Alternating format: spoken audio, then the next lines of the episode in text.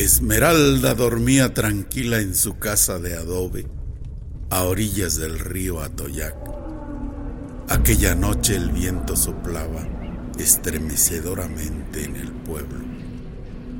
En la habitación, una extraña figura surgía de entre las sombras. De la nada un ser de cuatro patas y colmillos afilados se abalanzó sobre Esmeralda pequeña de tan solo 15 años, dio tremendo grito que terminó por despertar a su padre, quien tomó el rifle que aguardaba listo a un costado de la cama. Cuando intentó disparar sobre el animal, el arma se encasquilló. Y el padre de la pequeña comprendió que este no era un caso normal. Sin duda, se trataba de un perro negro. La gran enciclopedia de mitos y leyendas. Según lo narran los ancianos de los valles centrales y la sierra sur de Oaxaca, un perro negro es un brujo o chamán que mediante un ritual adquiere la forma del oscuro animal y una extraordinaria fuerza física. La historia nos remonta sin duda al Nahual, pero con algunas variantes. El brujo perro negro solo puede transformarse en animal durante las noches de luna llena y mediante un elaborado ritual.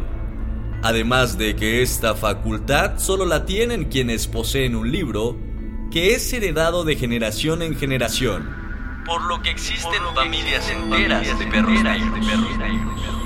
Ya por las noches, los brujos convertidos en feroces cuadrúpedos pierden parte de su humanidad y actúan bajo sus más puros instintos. Se sabe que van preferentemente en busca de mujeres jóvenes.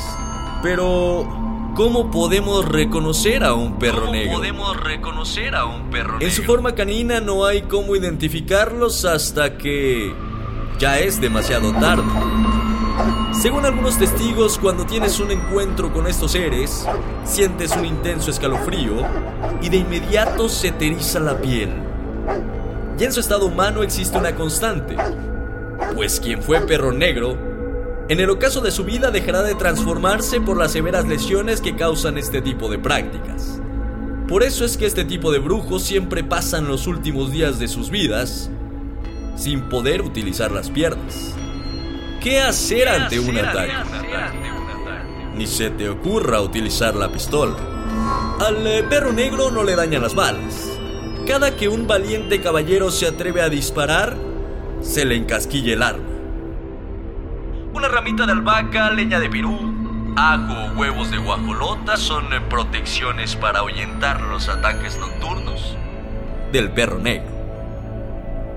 Soy el leyendero y tú me escuchas en el crujir de los árboles y el ulular del viento. Hasta la próxima leyenda.